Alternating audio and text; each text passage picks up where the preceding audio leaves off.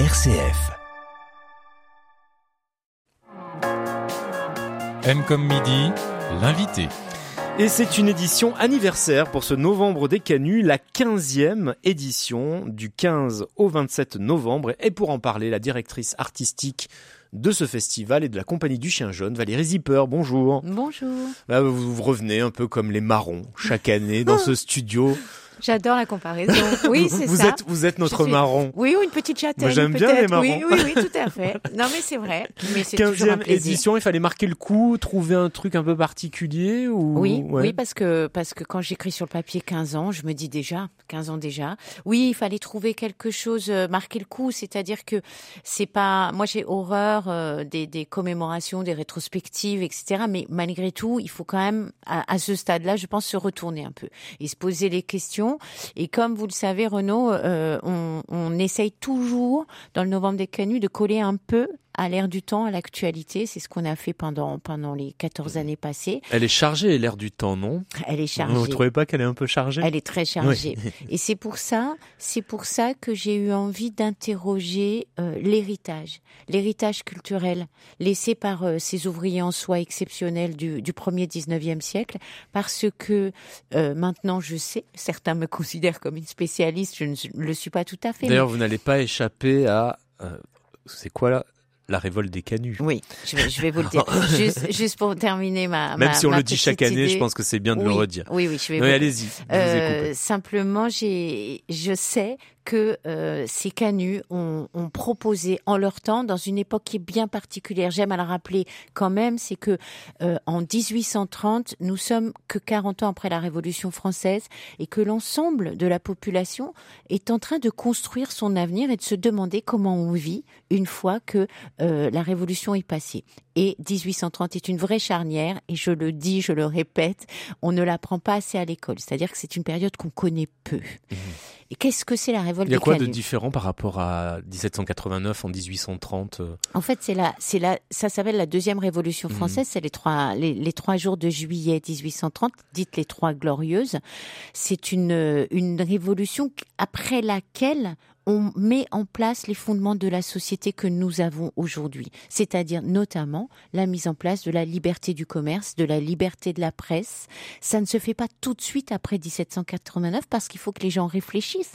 Il faut qu'ils posent les fondements de ces sociétés. Et c'est ça qui se met en place. Et qui dit liberté du commerce dit libéralisme. C'est ça que nous vivons aujourd'hui. Et au départ, ça peut paraître bizarre et on, prend- on pourrait prendre des heures pour en parler. C'est une belle idée. Parce qu'au départ, les ouvriers, les artisans, les paysans se disent enfin, je vais pouvoir euh, fixer le prix de mon travail et être dans des négociations de gré à gré. Hmm. Avant la Révolution, ça n'était pas possible. ouais, Il faut voir d'où on venait à, à cette époque-là. C'est ça, Voilà. c'est ça. Il faut Mm. bien voir d'où on venait. Et il faut 40 ans à peu près pour que ces choses-là se mettent en place. Et euh, la révolte des canuts de 1831 est donc une sorte de ricochet de la révolte de 1830. Parce que en 1830, comme je viens de le dire, on instaure la liberté du commerce. Mais à Lyon, depuis avant la Révolution française, il y a une tradition que j'aimerais bien qu'on qu'on entende bien et peut-être qu'on pourrait se poser des questions par rapport à aujourd'hui, une tradition d'accord sur les tarifs. Ça veut dire que l'ensemble de la ville de Lyon, les autorités publiques, les patrons, qu'on appelle à l'époque les négociants, et les ouvriers, se mettent d'accord lors de grandes réunions de conciliation, il y en a avant la Révolution française dans l'église euh, euh, Saint-Jean, sur des prix encadrés. Ça veut dire qu'ils disent euh, on ne peut pas descendre en dessous de tel prix, sinon les ouvriers ne vivent pas de leur travail. A C'est l'équivalent du SMIC aujourd'hui. Exactement, Oui, ça. exactement. C'est l'équivalent d'un SMIC. Et tout ça marche très bien. Et les autorités parisiennes laissent faire parce qu'à l'époque, la ville de Lyon est le premier exportateur français avec sa soie. Donc, c'est quelque chose qui marche très bien.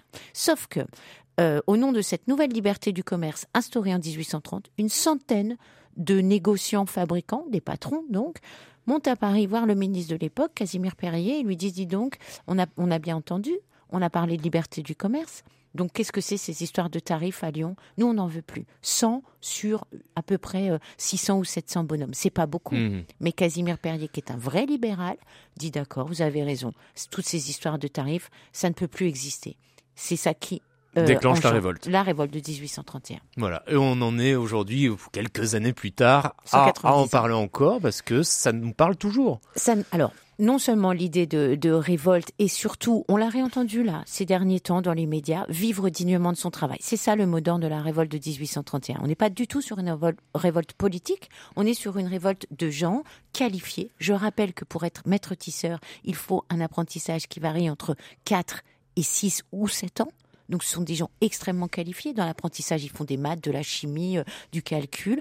Et que à ce moment-là, si on ne maintient pas cette politique de tarifs, ils ne vivent pas dignement de leur travail. Il faut à peu près 18 heures pour, pour euh, tisser 20 cm de tissu façonné. Le façonné, c'est celui où il y a des motifs. Et c'est là où les canuts sont très forts. Donc il faut, à un moment donné, maintenir les prix. Et la grande question là cette année, c'est chacun cherche son canut. Oui. Euh, il est où votre canut à vous? Une Question un peu personnelle. Vous allez le chercher chaque année ou il est un peu présent tout le Ah temps? oui, oui, moi je le, je le découvre chaque année. Je découvre chaque année la richesse et le bouillonnement intellectuel des propositions, tant sociales que sociétales, on pourrait dire, politiques, qui ont été faites par ce monde ouvrier, mais l'ensemble de la profession. Aujourd'hui, quand on dit monde ouvrier, attention, on voit que les, que les gens qui travaillent. À l'époque, les acteurs de l'industrie sont solidaires. Ils veulent défendre leur industrie. Et les propositions sociales, je rappelle, le mutualisme est né ici, les, les caisses de solidarité, les premières coopératives, tout, tout naît là de ce, de cette, de ce bouillonnement industriel qui est, qui est euh, euh, très fort. Je rappelle que euh, c'est un temps où il y a des innovations incessantes, incessantes, mais pas seulement industrielles, aussi au niveau social, intellectuel, culturel. Et tous ces sujets, pendant 15 ans de novembre des canuts, vous les avez balayés, euh, explorés, vous en Oui, êtes j'en ai devenu exploré.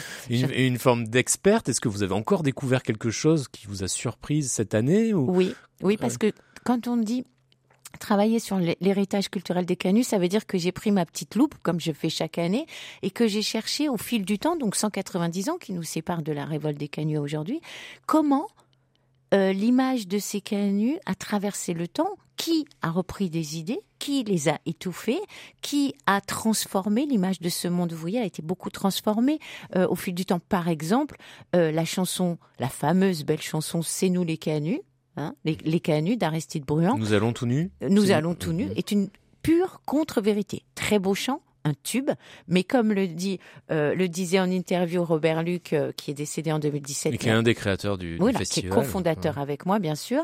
Aristide Bruand n'a certainement jamais mis les pieds à Lyon. Il ne sait pas à quoi euh, ressemble cette grande usine à ciel ouvert. Il ne connaît pas les canuts. Donc il écrit un tube et il s'inspire Pourquoi de... c'est une contre-vérité? Parce que les canuts ne vont pas tout nus, Hmm. parce que les canuts euh, s'habillent. C'est leur déjà c'est leur métier. Tous ne sont pas dans la misère. Voilà, c'est ça. Il, y a des périodes très difficiles. C'est une vision caricaturale, du- complètement, complètement, complètement. Et euh, les- mais qui a permis de porter des luttes. C'était une forme d'outil, non, cette chanson, non? Allez, pour moi, euh, voilà, on est clairement Vous êtes dans un la peu gêné par la de- chanson. ouais. Et aussi euh, parfois par un peu Aristide Bruand qui, euh, qui euh, quand on plonge dans son œuvre, il y a des choses très belles, mais il y a aussi parfois des textes très très antisémites, par exemple, et tout ça. Et moi, ça me gêne un petit peu. Hmm. Mais après, je reconnais le tube. Et voilà, c'est ça la question de l'héritage euh, culturel. Qu'est-ce qu'on fait? Qu'est-ce qu'on fait de l'histoire? M comme midi, l'invité. Nous fêtons les canuts et le novembre des canuts. Plusieurs jours, du 15 au 27 novembre, pour parler également des retentissements de cette histoire, sur notre histoire aujourd'hui. Qu'est-ce qu'on en fait? Quels sont les points communs avec ce qu'on vit aujourd'hui? Je parlais de chanteurs euh, juste avant d'écouter euh, Bernard Lavillier. Vous nous faites découvrir Pierre Dupont. C'est, c'est- euh, ah, vous faites Ah, c'est une belle découverte, c'est Ah, ça? c'est magnifique. Oui. C'est magnifique. Alors ça, par exemple, moi, c'est euh, peut-être que je consacrerai une édition complètement à ça, c'est-à-dire qu'est-ce qui fait, quels sont les choix au fil du temps, qui font que certaines personnes euh, sont toujours mises à l'honneur par des noms de rues, euh, par euh, des monuments, etc., et d'autres complètement oubliées. C'est une question qui est énormément posée depuis quelques années à Lyon, Oui. euh, en parlant du matrimoine, par Oui, exemple. Voilà. par exemple. Pourquoi euh, si peu de noms de femmes pour, pour Exactement. des noms de rues ou de places. Mais c'est valable aussi pour certains hommes. Ah bah Pierre Qui- Dupont. Oui. Pierre Dupont, c'est quand même euh, quelqu'un qui est né à Lyon, qui meurt à Lyon. Il est en son temps, donc c'est un chansonnier. C'est lui qui. Qu'est-ce qu'on appelle un chansonnier à cette Alors un époque-là? chansonnier, c'est quelqu'un. euh, le, le plus grand, le plus grand français, c'est Pierre-Jean de Béranger. C'est quelqu'un qui écrit des chansons. Souvent, ils n'écrivent pas la musique. La particularité de Pierre Dupont, c'est qu'il dit partout je ne sais pas la musique, donc il ne l'écrit pas, il ne la joue pas, mais par contre, il écrit ses textes et euh, il chante. Il, a, il dit qu'il a la musique dans la tête. Et comme il a... Mais il invente une musique euh, propre à son texte ou Oui, il reprend pro- des musiques Alors, euh, on voit qu'il est très inspiré. Mm. On voit qu'il est très inspiré parce qu'à l'époque, euh, hein, c'est la grande époque des vaudevilles, très chantées, etc. Donc, les gens s'expriment beaucoup en chansons. C'est pour ça qu'on parle de chansonniers. Ce sont donc ces gens qui, qui écrivent beaucoup en lien avec la société. hein. C'est ça. Voilà, tout à fait. C'est vraiment, quand on parle aujourd'hui de chansonniers dans les cabarets à Paris, sont les héritiers un peu de ça, C'est c'est-à-dire qu'ils commentent euh, l'actualité en Voilà. chanson. Voilà, tout à fait. Et euh, Pierre Dupont, bah, il est quand même et le chant des ouvriers qu'on reprend nous depuis quelques années. euh, c'est quand même un chant qui est connu et qui est repris au fil du temps par les par les prémices du Parti socialiste, etc. Les gens chantent le chant des ouvriers, qui est un chant magnifique. Et dans nos campagnes, en région Auvergne-Rhône-Alpes, les gens connaissent la chanson Les Bœufs. J'ai deux grands bœufs dans mon étable, etc. Dès que vous la chantez, il y a des gens qui la reprennent. Mais plus personne ne sait que c'est Pierre Dupont qui, l'a écrite. Et en fait, quand on plonge dans l'œuvre Dupont, elle est monumentale. L'œuvre de Pierre Dupont, pardon, elle est monumentale. Et surtout, il a un succès fou de son vivant. Victor Hugo, Baudelaire, il est préfacé par Baudelaire. euh, il fréquente tous les grands. Et le premier qui euh, écrit sa musique, c'est Gounod. Il est très copain avec Gounod. Et donc Gounod lui dit mais tu es, c'est ça ta vie, tu voulais être poète, mais tu vas être chansonnier. Là est ta place, lui dit Gounod. Et, euh, et retranscrit la musique. Et toute sa vie, euh, Pierre Dupont euh, et fréquente les musiciens à Paris. Il, il fait comme comme les artistes d'aujourd'hui, il part à Paris pour faire carrière et les, les musiciens, les grands musiciens retranscrivent ses partitions à l'oreille. Donc on a quatre grands recueils de chansons, ça doit faire une œuvre qui fait à peu près 500 ou 600 Ah oui, quand chansons. même. Donc ça fait une matière pour vous qui êtes femme de spectacle, de théâtre. Exactement.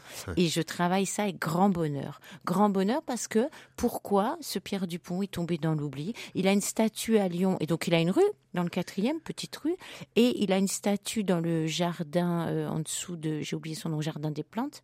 Euh, non, Oui, jardin des. Chartreux. Euh, Jardin des Chartreux. D'accord. Mais elle est toute dégradée, euh, tout ça, et plus personne ne sait qui est Pierre Dupont. Donc voilà, c'est avec grand plaisir que Donc là, vous proposez quoi euh, pour ce novembre Alors, on a- autour de Pierre Dupont? On a écrit, un, j'ai écrit et proposé avec trois artistes, une musicienne, deux comédiens chanteurs, euh, un- une petite forme lecture spectacle chanté euh, autour de la vie de Pierre Dupont et faire découvrir déjà quelques œuvres. hein. On, a, on doit avoir dix, une- dix, dix chansons, mais c'est rien par rapport à l'œuvre de Pierre Dupont. Ouais. Et on va jouer à Rochetaillé parce que Pierre Dupont, à la mort de sa maman, est confié au curé de Rochetaillé. Donc à Rochetaillé, euh, il y a un buste Pierre Dupont, il y a une rue Pierre Dupont, et nous jouons euh, la première de, de, de ce spectacle euh, à Rochetaillé. Voilà, le 18 novembre, euh, il y aura également une exposition, euh, une- c'est Oui, ça, une oui. exposition et, et une conférence hein, Voilà, consacrée c'est à- ça. Alors la conférence, ça sera à la Croix-Rousse, hein, si oui, j'ai bien compris. c'est ça. Voilà, à la le jeudi à 17 la- novembre. Voilà. Ce spectacle, on pourra le voir à Lyon peut-être plus tard l'année prochaine. Non, ou- on est, à la BM euh, du 2, D'accord, dans la euh, bibliothèque municipale voilà. du deuxième arrondissement. Et Voilà. ça, c'est quel jour? Le que je- 25, si mes souvenirs sont bons, pardon, je suis un peu fatiguée. Oui, mais oui, c'est le mais c'est- 25 il y a beaucoup novembre. de choses hein, de- de- 25 durant, toute cette semaine. Oui. Vous parliez donc de Pierre Dupont recueilli par un, un curé. Oui. Euh, J'étais surpris de voir Pauline Jaricot euh, dans le dans le programme de ce novembre des canuts. Pourquoi surpris? Euh, bah, parce que peut-être que je, je connais mal son histoire, mais Oui. Oui, alors on en a beaucoup parlé cette Oui. année euh, de Pauline Jaricot parce qu'elle a été euh, mise à l'honneur à Lyon.